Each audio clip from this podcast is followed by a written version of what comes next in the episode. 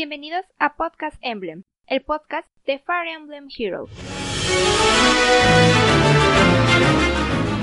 Buenas noches, summoneros, buenas noches, invocadores. Bienvenidos a Podcast Emblem, el podcast de Fire Emblem Heroes en español. En ese track contaremos con Rojo, su experto favorito en Fire Emblem Heroes en general y también en héroes, claro. Hola, mucho gusto. Y a su anfitrión, el summoner El Jerome. Y hoy, como cada noche, tenemos nuestro nuevo track. Ya estamos en el número 21. Ya cinco meses grabando esto, Rojo. ¿Cómo ves esta trayectoria? Es increíble. De hecho, yo también me sorprendo cada vez más cuando me toca resubirlo a Anchor.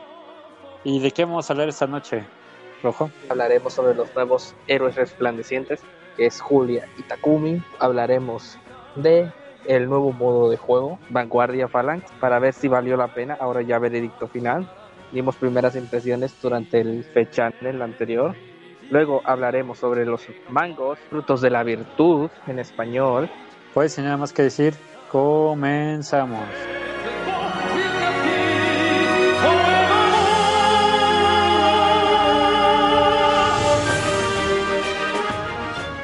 Fire Emblem Heroes. Búscanos en iVoox como Podcast Emblem, el podcast de Fire Emblem Heroes.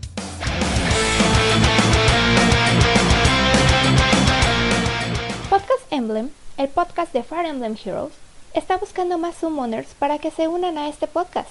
Si te quieres unir, deja un comentario en la publicación de este podcast.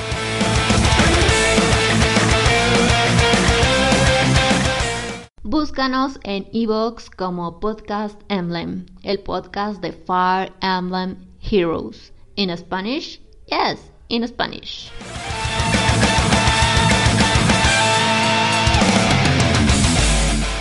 Busca en Facebook Fire Emblem Heroes en español, la mejor página de Fire Emblem Heroes.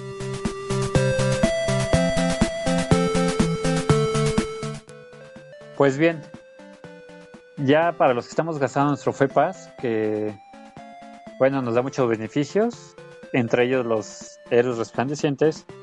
Eh, hoy, bueno, acabamos de recibir a Julia y se nos anunció Takumi. La verdad, yo en cuanto lo vi, dije, guau, a mí me decepcionó.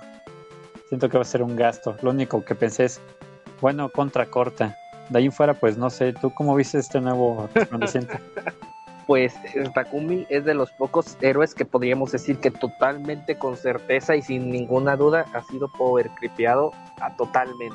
O sea, no hay cosa que pueda hacer Takumi que lo haga uno. Y, para lo único para la que yo lo quiero es porque digo, ay, qué chido, contra corta, ahora ya se lo podré dar a mi unidad que necesitaba contra corta. Exacto, es la verdad, pero bueno, también en los grupos he estado viendo que todos tenemos el mismo comentario. En vez de decir el nuevo resplandeciente, el nuevo resplandeciente, todos decimos, ah, contra corta. Literal, literal, sí, porque nos regalaron un Takumi de cuatro estrellas, o sea, cuando inicias el juego te regalan un Takumi de cuatro estrellas y literalmente para lo que yo lo usé fue para dárselo a Cronia. No, y yo igual también, bueno, el Takumi que nos regalaron, en serio, tengo, pero cada que me sale un Takumi es contra corta seguro. Ajá. Y no sé tú, pero ¿qué tal el diseño? No parece nada que ver en Hell. Yo no lo veo por ningún lado que sea Hell. Mm, pues por las estas cosas que tiene ahí, una especie de malla de color azul que tiene por todo el cuerpo que se le debería ver la piel, salvo dejando la cara. Pero bueno, con esto ya confirmamos que los héroes que recibirán un atuendo del reino de los muertos tienen una fase malvada o tienen una doble personalidad, ya sea canon o no canon. Ah, porque primero fue este Robin, que tiene su parte malvada, cuando se convierte en Grima.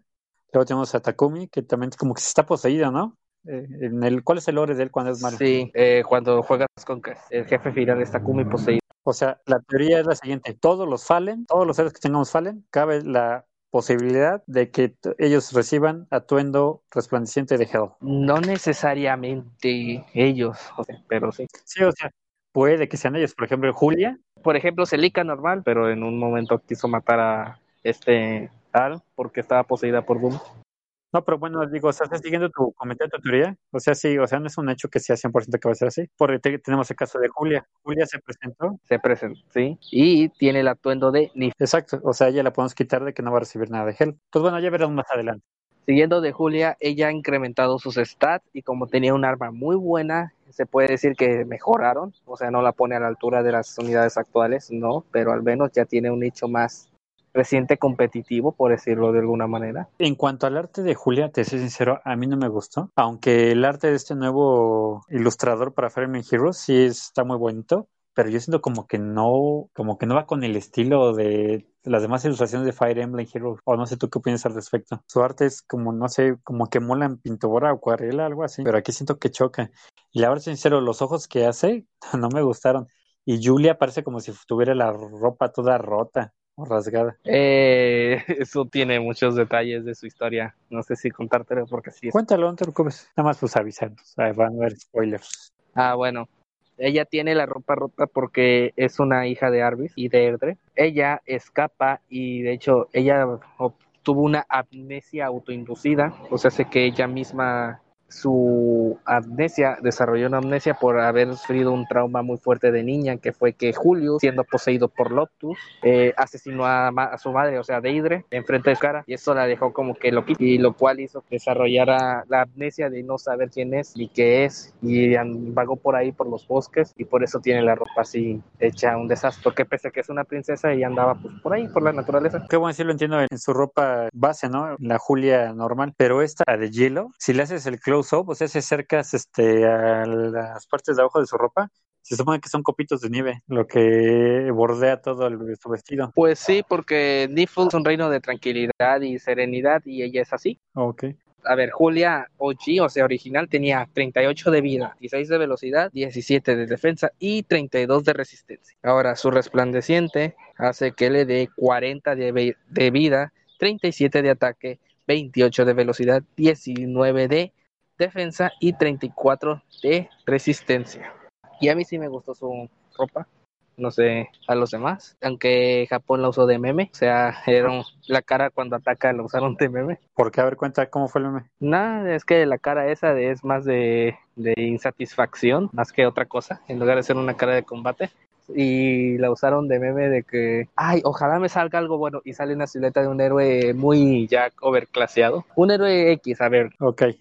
Bueno, dejando de lado. Y, y es esa cara que se te pone cuando cuando dices, oh no, bueno. Es que sí, la verdad. Bueno, y cuestión de gusto esa ropa en género. Ok, bueno, ahora con esta mejora que recibió ella. Bueno, ella es hacer unos stats más competitivos porque ahora puede estar un poquito más con las unidades de, esta generación y puede hacer, ¿cómo se llama? Frente a los dragones nuevos que están saliendo. Que por si no lo sabías, eh, su, su arma le hace contracorta a los dragones y ellos y este hace que impida que le peguen a la defensa. ¿No ves que los dragones tienen aliento que te pega a, tu estado más débil? Pues esta lo niega. Oh, genial. No, pues es muy buena unidad. Ahora, si le sumamos las dracoflores, sí podemos elevarla un montón.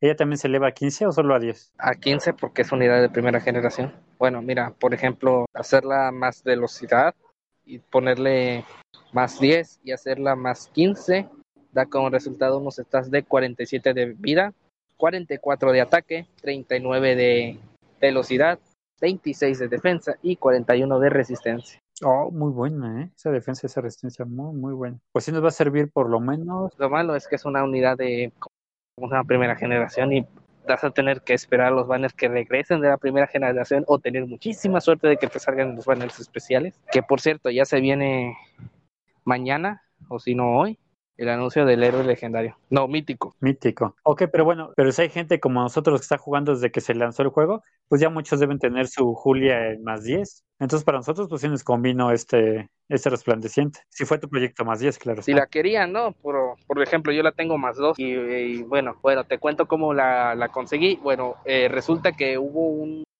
torneo de votos allá por el 2017 y eh, estaban entre todas las estas magas, era un torneo de votos de magos. Ajá. Y entre ellas estaba esa Julia, y como siempre te ponen su banner para el torneo de votos. Sí, y yo, yo había regresado el banner y, yo solo tenía cinco oros, entonces tiré. Ah, por cierto, eso de tirada gratis fue después, o sea, los primeros banners sí te cobraron cinco oros. Así que yo tiré cinco, me salió solo un verde, tiré y me salió Julia. Era más ataque, menos HP creo. Genial, oye. Sí, bueno, ahí la tenía más cero, hasta que vino, no me acuerdo qué banner, pero fue reciente, o sea, fue de este año, o sea, tres años después. Ok. Tiré algo, o sea, no me acuerdo qué estaba buscando, pero era, ah, cierto, fue este de, de los Braves, me rompió el reto una geolía. Bueno, genial. No, no eran los Braves, era otro, era otro, pero buscaba un verde, o sea, yo buscaba un verde y me salió Julia. Y aquí la, le quité el más uno, el menos HP y fue más uno. Y luego me dieron esta Julia, ya tengo más dos ahí, más ataque. ok, ya te faltan ocho menos. ¿ve? Es un proyecto difícil, pero Bueno, esta, esta también Julia, por ser de los primeros refines que obtuvieron, tuve, bueno, no refines como tal, sino de los primeros en tener estas habilidades, de tener que pueden acceder a la versión, otras versiones de su propia arma. En este caso es Naga Divina, que es el arma de Deidre, su madre. Efectivo contra unidades de dragones. Si el grupo inicia el combate, le ofrece 4 de defensa y resistencia. Y su efecto agregado es en combate contra, contra dragones, deshabilita las habilidades que calculen por el daño más bajo y puede contraatacarlos independientemente de la distancia. Ese es el efecto. muy bueno. Ahora, para los que ya tengan a su Julia y la quieran a proyecto, ¿qué build les recomiendas? ¿Al ser una unidad de primera generación? Ya tienen muchas nuevas opciones para mejorarla, más con todos los nuevos que han salido. conviene armar una Julia a día de hoy, yo digo que existen mejores opciones, bueno, no mejores opciones, sino que la opción ofensiva que tienes de tomo verde eficaz contra dragones es Trasir. Y bu- bueno, Trasir es indudablemente mejor por tener una ave exclusiva y eso. Pero Trasir tiene la ventaja y desventaja de pertenecer a los ven- legendarios. La ventaja es que puedes saber cuándo regresará y regresará cada menor tiempo que Julia. Y la desventaja es que, bueno, es un banner legendario. Te puede salir o no salir. Pero regresando al tema de que me dijiste de que eh, si vale o no la pena, pues diría que sí. Sobre todo unas builds defensivas, que es para eso lo que tiene. Bueno, porque tiene una muy buena resistencia. Como ya dije, puede alcanzar 41 de resistencia base, o sea, sin modificar. Si le pones el sello de ataque y velocidad solo, pues puede llegar a 47. Y eso dejando su ali libre, porque puedes ponerle no sé. Ah, y considerando que su arma le da 4 si el enemigo te ataca, pues llega a 51. Solamente poniéndole esa sello y, y dejando que te ataque. Ok, y ya que dejamos la A libre, ¿qué pondremos en la A? No sé, algo que puedas considerar bueno. Como por ejemplo la A de su versión caída, ataque, defensa, ataque, resistencia solo. Y así de 51 pasa a 58. Wow. Más aparte puedes bufearla, puedes ponerle cosas, o sea, puedes hacerla que sea una tanque impresionante para dragones. Por ejemplo, puedes hacer que ella se encargue de los dragones, cosas, enemigos que van a, van a, por ejemplo, no te entre una de las mejores builds que tiene Cloud es el de poder contraatacar y sobrevivir bastante buen, bien las player face, digo enemy face, que era en defensivo contra todo tipo de unidades, pero sus debilidades eran los dragones, evidentemente, ¿no? Entonces dije, bueno, pues Julia puede ocupar ese puesto de defenderlo contra dragones, Ok, puede ser compañía ahí. que como dije puede llegar a tener. Ah, y esto sin ese soporte, por lo que puede ser todavía más. También otra utilidad que le veo a Julia es que en ataques etéreos y también eh, en coliseo ya es muy común encontrar equipos 100% de dragones. Entonces, si quieres armar un equipo antidragones, pues puedes incluirla a ella. Es de hecho de las mejores opciones. Que otro mm, equipo antidragones sería Naga y tu unidad favorita y ya está. Exacto. Pues bien, pasemos con Takumi. ¿Qué onda con ese resplandeciente? Aparte de que nos va a servir para tener un contra corta, ¿qué, ¿cómo están sus stats? ¿Si se eleva mucho? ¿No? ¿Es un buen proyecto? ¿O ya con tantos arcos que hay y él al ser de primera generación es 100% desfasado y va a la banca directa? ¿Qué con él? Bueno, Takumi, Wildcard o Comodín. Bueno, sus estadísticas son 40 de vida, 32 de ataque, 33 de velocidad, 25 de defensa y 18 de resistencia. Con este nuevo al resplandeciente pasa a tener 42 de vida, 34 de ataque, 35 de velocidad, 27 de defensa y 20 de resistencia. Ahora hablemos de su arco. Su arma legendaria tiene la posibilidad de que es eficaz contra, contra voladores y si la unidad que dice mayor que 50%, la unidad se puede mover. Es un pasar, básicamente. Pasar dos, ya, es todo lo que tiene. Su arco base. Su arco mejorado sin el efecto. Lo mismo, pero si tiene más del 50% de la vida, no se ve impedido por los, por los terrenos que sobre los que sí se puede mover, pero son parados, como por ejemplo los bosques. O sea, se va a seguir moviendo dos casillas. Y, si la, y su efecto es si la unidad tiene más del 50% de la vida, la unidad se puede mover a dos espacios de un aliado. O sea, hace que tienes una especie de guía aérea. Considerando que Edelgar hace lo mismo y con más del 25% de la vida, que ya es más 25% más, más aparte tiene slashing y menos 6 de ataque y defensa al enemigo, pues No, pues sí, es que Takumi, además de que ser arquero, pues un arquero gris, pues ya tiene mucha competencia mejorada y que hace, su trabajo lo hacen mejor otros. Y también, al ser de primera generación, ya es muy débil comparado con otros arqueros nuevos en me, me hubiera gustado que hubiera tenido una especie de Spectrum Stance y el enemigo le atacaba. Ahora, ¿qué tal mejoran sus atributos con el resplandeciente? O sea, te puedo asegurar que más 10 es casi tan fuerte como un Shinon Z. Sí, es que es lo malo de ser primera generación. Sí, es- eso es muy común y lo vamos a ver cada rato. Ahora, ¿qué build recomiendas para este Takumi? Primero quitarle su arco y ponerle el de, de este, ¿cómo se llama? Midori, Spendrift Bow, porque este te da ataque más 7 de daño real y le quita menos 7 de ataque al, al enemigo. Y ponerle Close Foil en la B, pues le pondría un Lul, Lul ataque defensa para pegar más fuerte o ataque velocidad para tener la posibilidad de doblar. En la C le pondría algo que bajara su contador. En el especial le pondría un este que le haga durar más, Moontime para curar. Por lo que me has dicho, híjole, suena como que Takumi no es un buen proyecto más 10, ¿verdad? Aunque es mejor dejarlo ahí en la banca o para colección o simplemente como comida por su contracorte. Bueno, pues, salvo quieras agregar algo más en cuanto a Takumi y a Julia, creo que podemos dar por terminado el tema. El resplandeciente.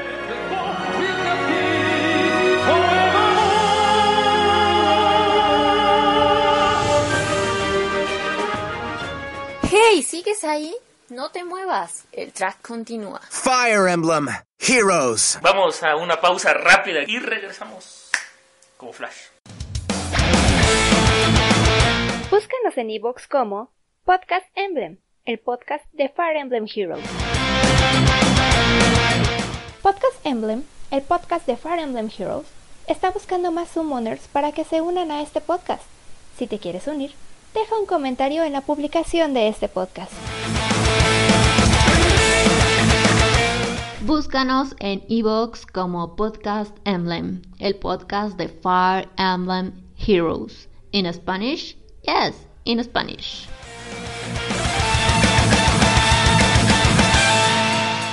Regresamos rápidamente. Seguimos hablando de Fire Emblem Heroes.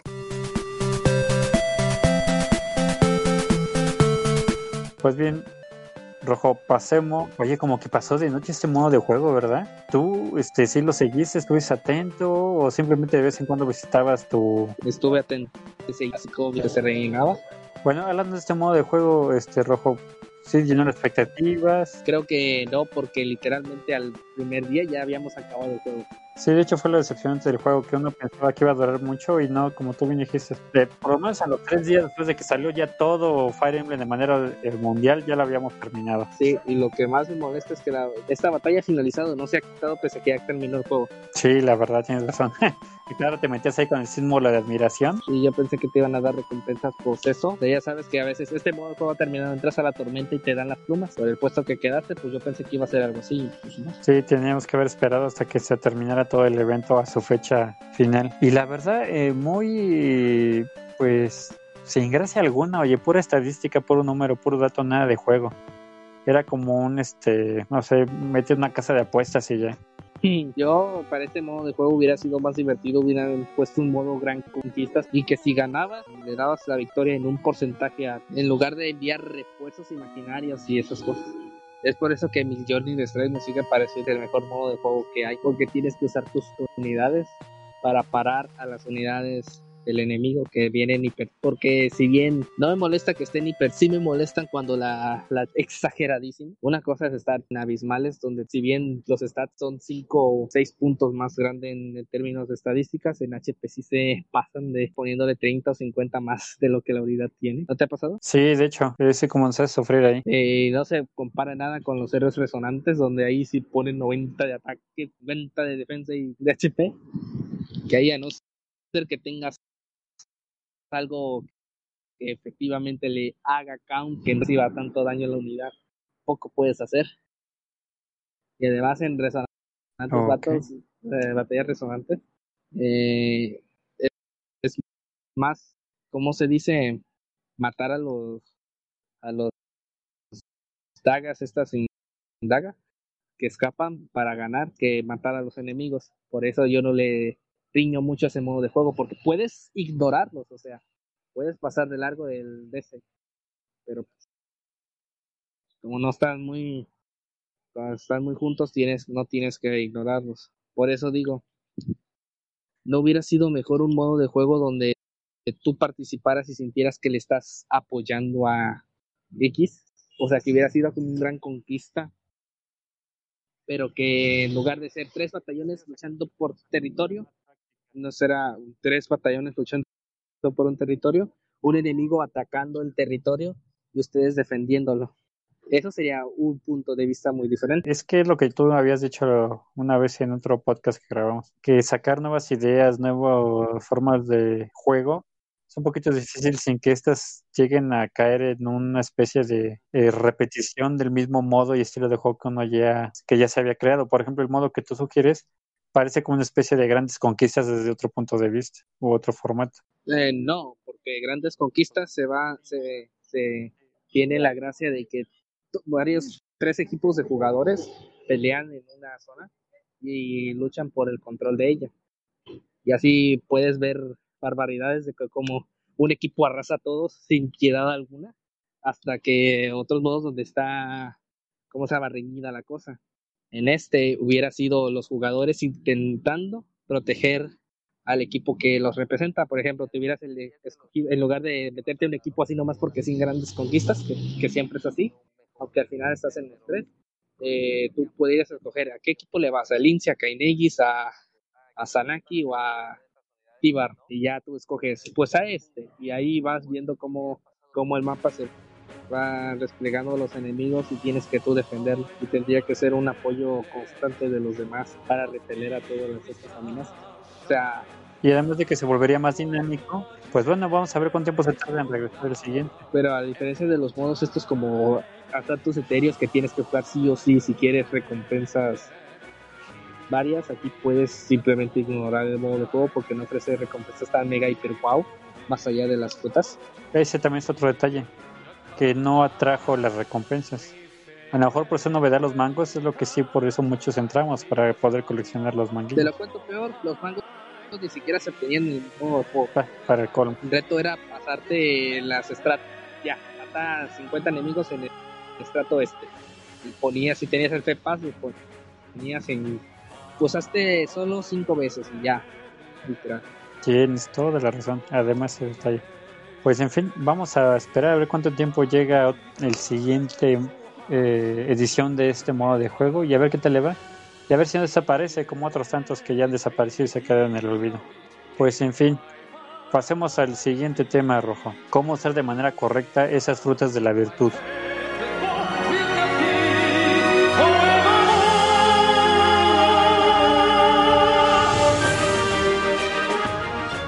Hey, ¿sigues ahí? No te muevas, el track continúa. Fire Emblem Heroes. Vamos a una pausa rápida y regresamos como flash. Búscanos en iVoox como Podcast Emblem, el podcast de Fire Emblem Heroes.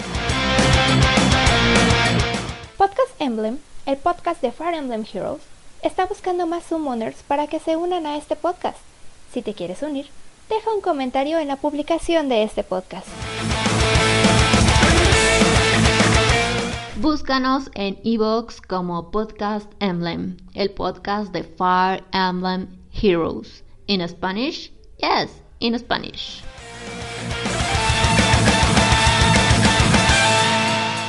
Regresamos rápidamente. Seguimos hablando de Fire Emblem Heroes.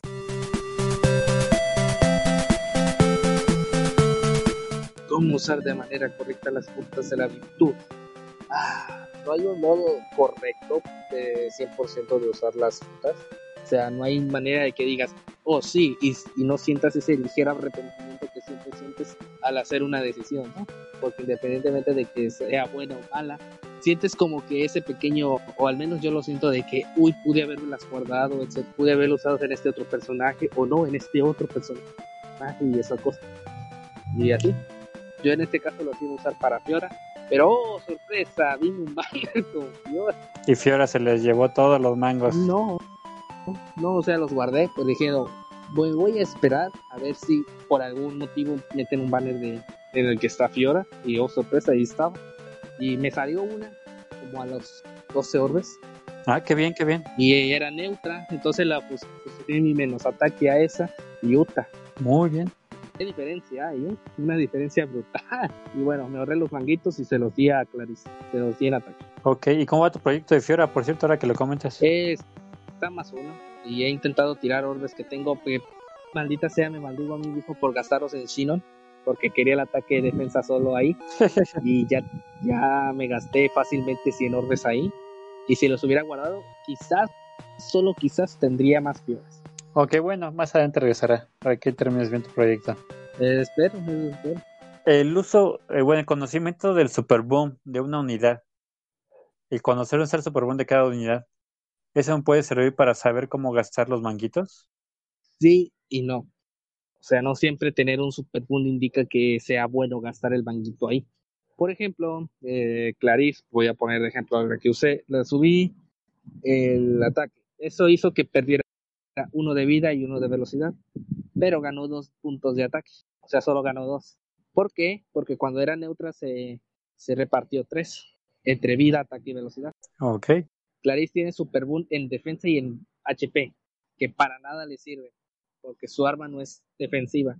Si su arma hubiera sido defensiva, no sé, estilo con- como la de Shinon, ahí sí le vendría muy, muy bien el cómo se llama este ah, defensas para aguantar más. Pero no, por ejemplo, pero hay casos en los que si la unidad, pese a que sea ofensiva, tiene de algún mo- modo super boom en no sé, X X stat para aguantar más es re- más recomendable. Por ejemplo, sin irnos más lejos, Petrin. Petrin tiene super boom en resistencia. Eso quiere decir que va a obtener 4 puntos en lugar de 3 si lo aumentas ahí. Entonces, lo que tenemos que analizar es, para empezar, nuestro modo de juego. Si somos defensivos o ofensivos. Si nuestra unidad es ofensiva o defensiva y si el arma especial de la unidad es ofensiva o defensiva. Y dejar el super boom solamente si va de acuerdo al estilo de juego de la unidad. Ajá. Entonces ahí sí sería recomendable gastar los mangos en el super boom. Solamente si va a tener ese beneficio en ese atributo. Sí, por ejemplo, en Petrin, yo le diría en resistencia para que aguante más, porque esta unidad tendría las defensas muy mixtas. 30 y 30 si está más 10, por ejemplo. ¿Qué otro consejo le puedes dar a los summoners que nos escuchan en que todavía están dudosos de cómo gastar sus mangos? Mira, no te voy a decir cómo usar tus bancos, porque por la obtención de los bancos solamente vas a hacer poder cambiarle los CDs a una unidad cada dos meses.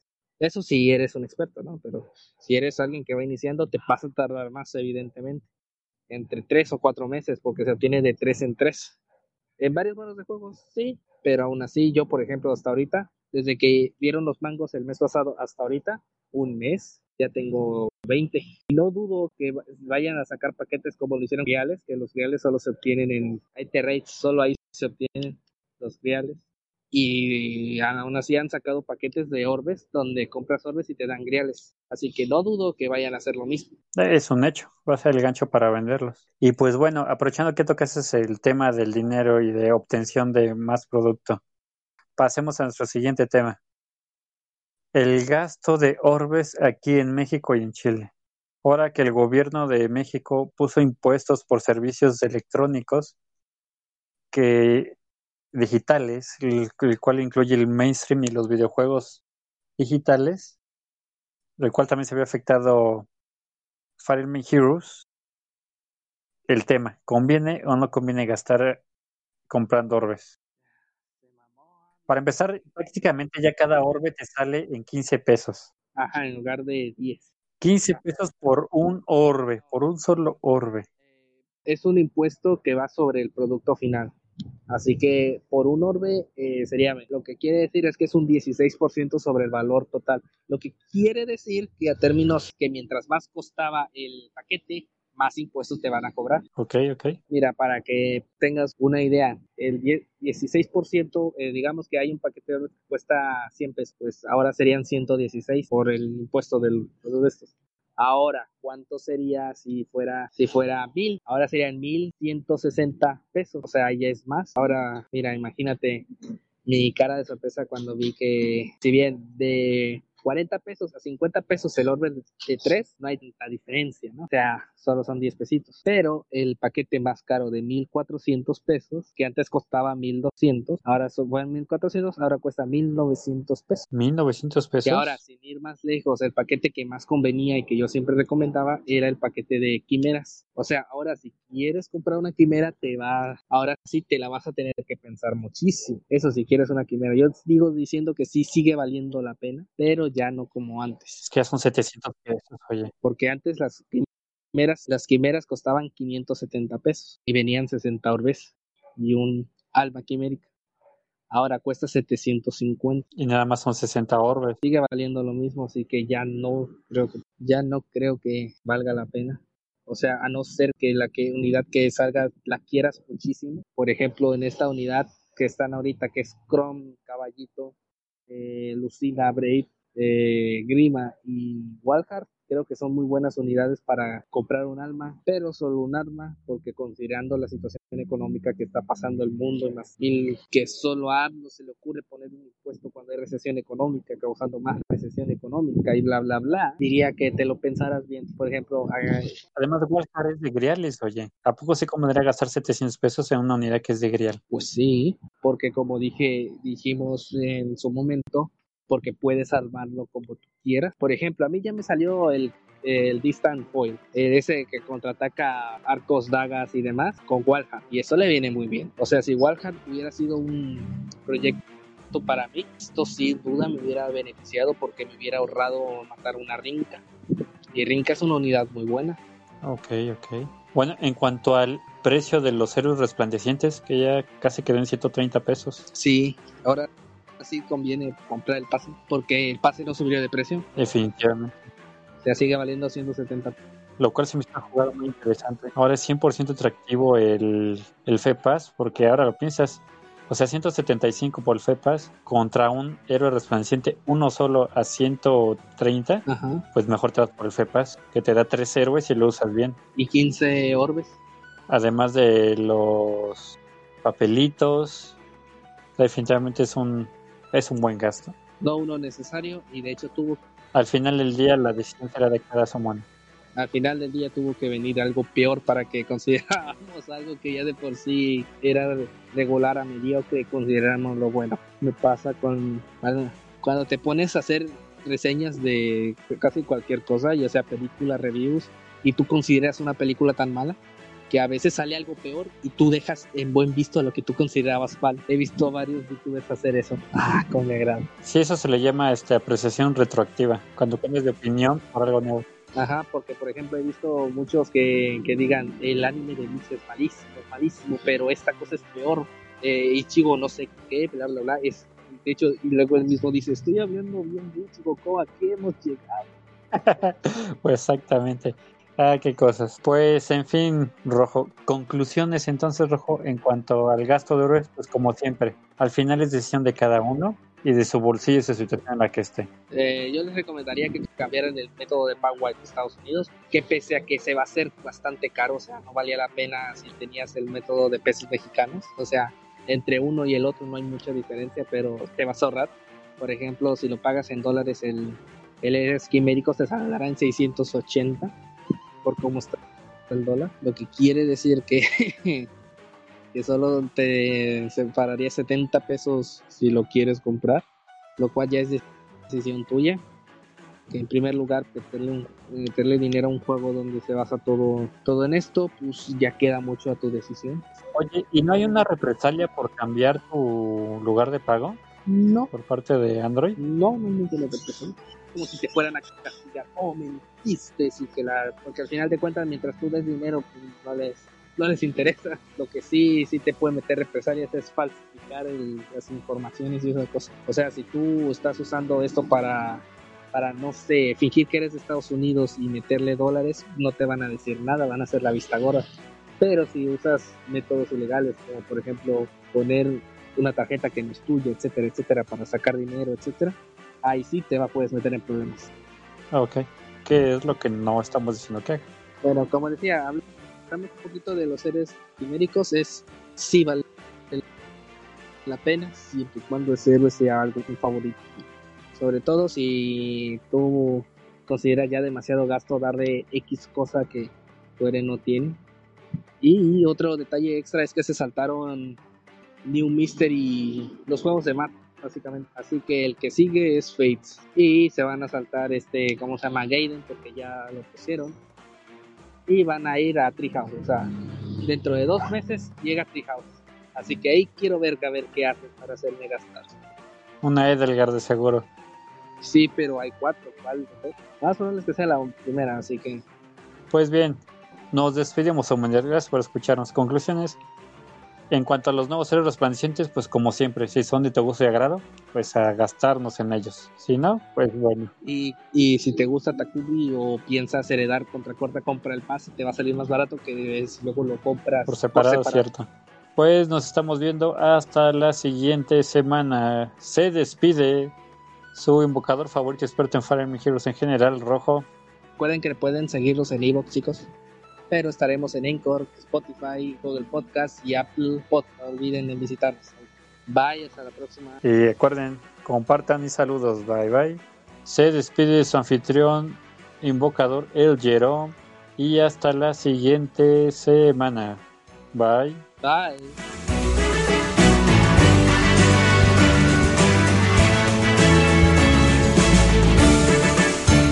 Gracias por su tiempo. Nos escuchamos aquí la próxima.